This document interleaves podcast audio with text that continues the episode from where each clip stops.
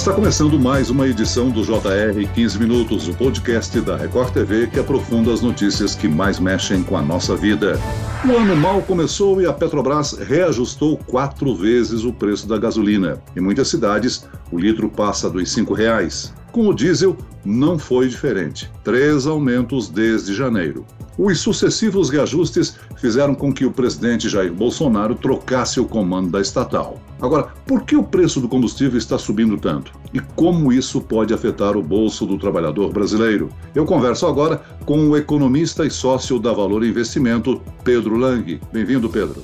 Olá, Celso. Um prazer estar aqui.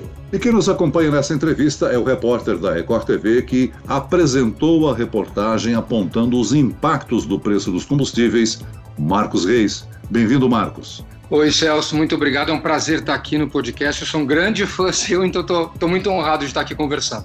Ainda mais sobre um assunto tão delicado, né, Celso?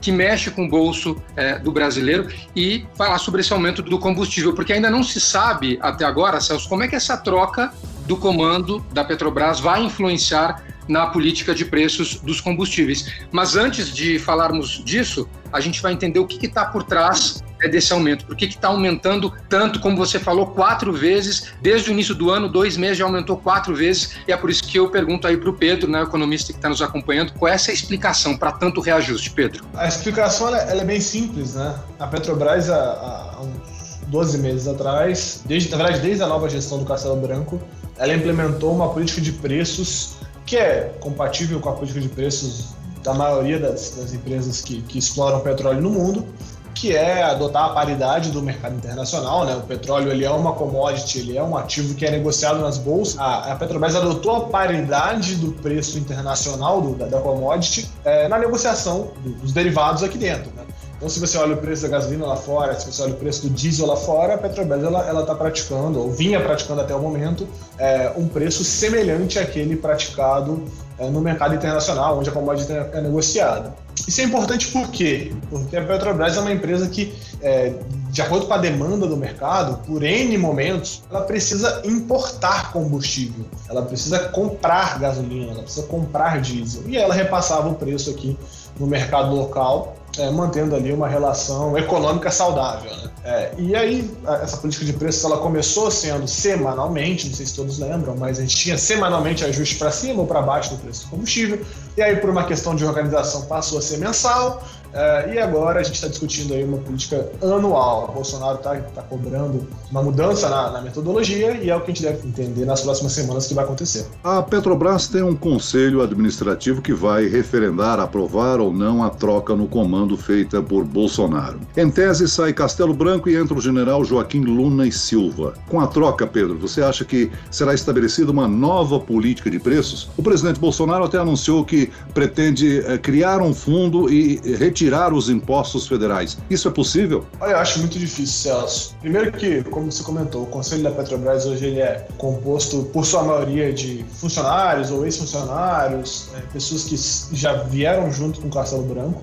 É, então, dificilmente o nome do, do novo CEO não vai ser aprovado poxa, essa mudança nessa altura do campeonato, logo antes da, do fim do mandato, é, ela indica claramente a, a, a, intenção do governo de não continuar com essa política de preços. Né? Em um ambiente em que o preço do, do petróleo, como da maioria das commodities, vem subindo muito forte e deve continuar subindo, está vendo um problema de geada, de neve no norte do, do mundo principalmente no, no, na América do Norte, o preço da commodity continua subindo. Impreterivelmente, a Petrobras iria repassar esse preço para o combustível aqui internamente. Essa nomeação, nesse momento, ela dá, dá, dá, uma indicação de que o governo não quer continuar repassando o preço, que o governo vai segurar o preço dos combustíveis e tentar isso de uma, uma maneira, já, já para um, um reajuste que foi feito, tirar os impostos por um, dois ou três meses, no momento que o Brasil tem uma situação fiscal super delicada, a gente está discutindo criação de outros impostos, eu acho muito difícil. Eu acho que é, é tentar apagar o fogo com uma solução impensada, uma solução impulsiva que não tem nenhuma outra contrapartida. A gente tem um problema fiscal que não vai ser resolvido e o imposto sobre o combustível é muito importante. É, então, acho que é uma solução de curto prazo que não vai resolver o problema de maneira alguma é, e dificilmente a gente vai continuar, continuar com a isenção dos impostos por muito tempo. Agora, antes mesmo da mudança acontecer, o mercado reagiu né, com a queda nas ações. Eu acho que a Petrobras perdeu algo em torno de 90 bilhões de reais, tanto aqui na Bolsa de São Paulo como na Bolsa dos Estados Unidos. Com a nova indicação, as perdas continuaram. O que podemos esperar nos próximos dias, tanto do mercado como da Comissão de Valores Mobiliários? O mercado segue muito pessimista com as ações, né? As ações abriram hoje caindo cerca de 20%, chegaram a cair 22%, 23% hoje na segunda-feira, né? Acabaram até melhorando um pouquinho durante o dia, mas a, a, o, o molde, né? A, essa, esse momento negativo ele deve perdurar. É, já vieram algumas casas de investimento, alguns bancos, algumas corretoras é, revisando a, a, tese de investimento em Petrobras e, e trazendo ah, os ativos que antes eram recomendados como compra para neutro e até mesmo para venda. Os investidores institucionais, muitos deles já vieram a público falar que é, não pretendem continuar investindo, já mandaram carta para o conselho, enfim. É, acho que o momento é muito negativo. Assim. Que é muito cedo para falar se vai continuar caindo, ou se vai, vai subir ou vai, vai, vai se manter, mas o momento, de, de toda maneira, ele é negativo. A gente espera que outras casas de investimento elas venham fazendo é, esse movimento de, de, de, reavaliar a empresa e, e, de soltar novas recomendações. Uh, então, para quem é acionista de Petrobras ou quem está pensando em se tornar acionista de Petrobras, é, é um momento muito delicado e, e que requer muita diligência na tomada de decisão. Agora, Pedro, o presidente Bolsonaro anunciou que a partir do dia 1 de maio o governo vai zerar aí essa cobrança de impostos federais sobre o gás de cozinha, por exemplo, que isso também vale para o óleo diesel por dois meses por enquanto. Agora, zerar essa tarifa pode ser realmente uma solução viável para o governo, ou melhor, o que é por trás disso? Porque as arrecadações, as perdas nas arrecadações vão acontecer, Pedro. Sim, exato. A gente já está passando por um momento delicado, né? Discute-se a implementação de outros impostos. Já falamos de CPMF, já falamos de consolidar ICMS com outros impostos e criar um imposto só, uma reforma tributária mais ampla ou, ou mais contida.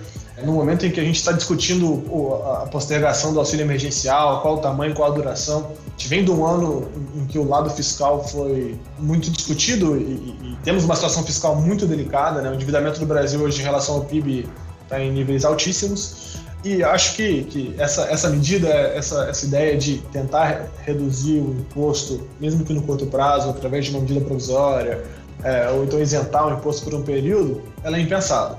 É, hoje a gente está discutindo se a, a, postergação do auxílio emergencial vai ter contrapartida ou não, se vai entrar ou não no orçamento, e aí você tem abre mais um espaço, mais uma discussão para você ver de onde vai sair o dinheiro para você é, diminuir os tributos sobre o gás de cozinha, sobre o, o diesel. Então, é muito delicado. O Brasil hoje ele tem um, um orçamento super, super travado. Está se discutindo hoje de, de quebrar a regra de ouro tirar investimento de saúde, tirar investimento de segurança, tirar investimento de educação no, no curto prazo para poder ajustar isso. O momento exige muita diligência, muito pensamento em cima de onde vai vir o recurso e acho que dificilmente a gente vai ter essa resposta em uma duas ou três semanas.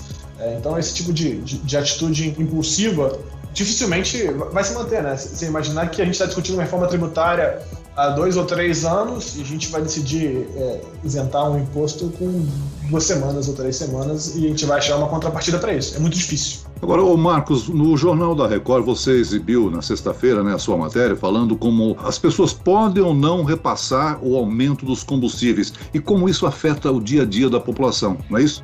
Na verdade, de um setor que às vezes a gente nem imagina, porque a gente procurou mostrar nessa reportagem pessoas que, inclusive, não trabalham diretamente com, com carro, né? ou seja, como transporte público, que provavelmente repassaria esse valor é, para os seus usuários, pessoas que dependem é, de alguma maneira de carro, de moto, que vão ser afetadas com esse aumento de combustíveis, mas não podem repassar. A gente mostrou na reportagem um personal trainer, né, ou seja, ele treina os alunos, ele vai até a casa dos alunos, são 10 alunos por dia, ou seja, 10 endereços diferentes por dia, e ele percorre tudo isso é, e não vai poder repassar para os seus alunos o valor, o aumento do combustível, né? ou seja, ele vai ter que absorver isso. Isso que é importante a gente discutir agora também, e, e o Pedro pode nos ajudar a entender, que a gente está falando aí de um, de, um, de um reajuste que vai atingir uma cadeia muito maior do que a gente imagina, né, Pedro? Exato. Quando você fala de preço de combustível, preço de energia elétrica, que a gente chama de, de core é, dos nossos índices de preço, você está falando de um impacto na cadeia como um todo.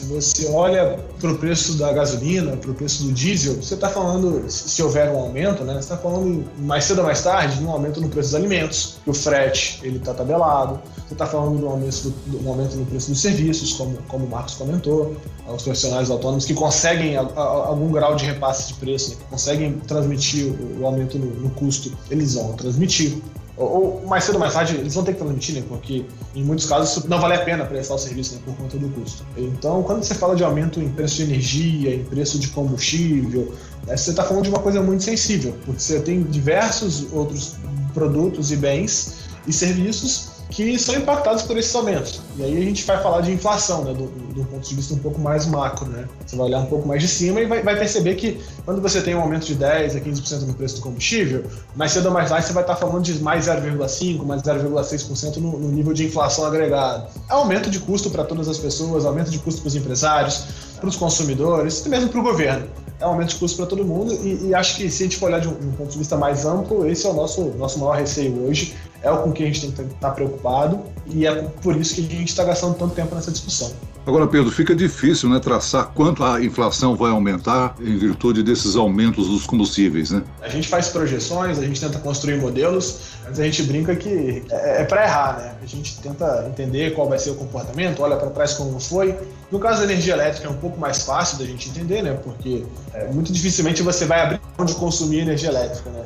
É um meio que você não define o quanto você vai utilizar. Mas o combustível, sim. O próprio Banco Central, ele, ele faz, uma pesquisa que ele publica semanalmente, uma estimativa de, do que ele está esperando de inflação por ano e muito é por conta dessas mudanças. É, então a gente pode esperar, é, com base no que já foi anunciado, reajustes de 15%, 20% dependendo do combustível, um aumento ali de 0,3% a 0,8% no índice de, de ao consumidor amplo, né, o IPCA, no ano todo. Né? Não é uma alta que acontece só agora, se sente mais agora, mas é um aumento no período de 12 meses. Agora, Pedro, em outros governos o controle de, de preços dos combustíveis se mostrou aí pouco eficiente. Agora, uma saída seria o subsídio por parte da União? Uh, isso é economicamente viável? Olha, o controle de preços, eu não consigo lembrar em que ocasião, independente do mercado, quando ele foi eficiente. Né? A gente já teve isso na década de 90, a gente já teve mais recentemente no caso da Petrobras é, no governo Dilma. A gente viu que a gente, é, de uma maneira é, irreal, controlou o preço e ela depois veio de uma vez só e despejou no mercado o reajuste de preço porque senão ela ia quebrar, ela não ia ser economicamente sustentável, e aí o Estado ia ter que, arcar ainda, ainda com os prejuízos. A gente sabe que isso não funciona. É, se gente falar de isenção ou de subsídio, é muito delicado, justamente por aquela questão fiscal que a gente, a gente conversou um pouco, um pouco mais cedo. Né? É, o Brasil está num momento difícil, você falar de subsídio, você vai ter que falar de tributação em algum outro setor, a gente hoje está discutindo quais setores deveriam ter subsídio, quais não deveriam ter. Fala de locadoras, a gente fala de setor elétrico, a gente fala de setor de educação, a gente fala de N setores da cadeia produtiva e, e aí acaba sendo uma briga de cada um querendo puxar um, pouquinho para o seu lado. A verdade é que a gente tem muitos subsídios, não sei se a gente tem espaço dentro do orçamento para poder fazer mais um. Claro que esse é muito importante, isso aqui afeta todo mundo, mas é, o momento fiscal ele é muito delicado. Eu acho que a gente vai ter que chegar num ponto de decidir. No a gente costuma sempre olhar para o lado, o que, que eu posso fazer para poder melhorar é, essa situação, poxa, utilizando o governo, utilizando a máquina, sem olhar as contrapartidas. É, eu acho que nesse momento a gente não tem como não olhar e, e, vai ser importantíssimo. É uma situação muito difícil, é muito difícil, porque você tem a tensão social por outro lado, né? As pessoas não aguentam mais pagar aumentar o preço dos combustíveis, os, os caminhoneiros, as entidades de classe, mas a solução não pode ser impensada de maneira alguma, tem que ter uma contrapartida. Pedro, a política, o pensamento do presidente demitido, Castelo Branco, da Petrobras, era de atrelar sempre o preço do combustível aqui no Brasil de acordo com a oscilação do preço do barril de petróleo no mercado internacional. Você citou aí que enquanto tiver esse frio exagerado no hemisfério norte, o preço do petróleo vai se manter em alta. No horizonte, há alguma perspectiva de o preço do barril baixar e, consequentemente, isso beneficiar o preço do combustível no Brasil? A gente tem o vetor, além do, do, combustível, antes de responder, a gente tem o vetor do dólar também, né, Celso? É, então, se o dólar cai, é bom porque a gasolina tem espaço para cair também, lembrando dessa política de paridade. Olhando para a commodity, num curto prazo, no horizonte de um a seis meses, a única forma que eu consigo ver do preço do petróleo cair é um aumento de oferta por, por parte dos países que compõem a OPEP. A gente sabe que a OPEP ela tem um acordo em relação à quantidade de barris que ela vai produzir e vender. Ano passado a gente teve um problema lá no meio de março, não sei se todo mundo lembra, quando a OPEP disse que não ia mais ter uma, uma restrição, ia jogar barril de petróleo no mercado, e o petróleo caiu pra caramba. Na minha cabeça, a única maneira da gente ver petróleo cedendo fortemente para justificar a diminuição do preço dos combustíveis é o aumento de produção na, na, na, OPEP. Entretanto, aumentar a produção de petróleo não é simples. Então é difícil você retomar isso. Isso explica a alta do petróleo, isso explica a alta de outras commodities, inclusive. É, então dificilmente você vai ter um aumento de produção de uma hora para outra. Muito bem, nós chegamos ao fim desta edição do 15 Minutos. Eu agradeço a participação do economista e sócio da Valor Investimento, Pedro Lang. Obrigado, Pedro. Obrigado, Celso. Foi um prazer. Obrigado, Marcos. E agradeço a presença do repórter da Record TV, Marcos Reis. Obrigado, Celso. Pedro, foi um prazer conversar com você também. Celso, estou à disposição aqui. Quando precisar para conversar, estou sempre aqui. Esse podcast contou com a produção de Homero Augusto e dos estagiários David Bezerra e Larissa Silva. Coordenação de conteúdo de Camila Moraes e Luciana Bergamo. Direção de conteúdo, Tiago Contreira. Sonoplastia de Pedro Angeli. E eu, Celso Freitas, te aguardo no próximo episódio. Até amanhã.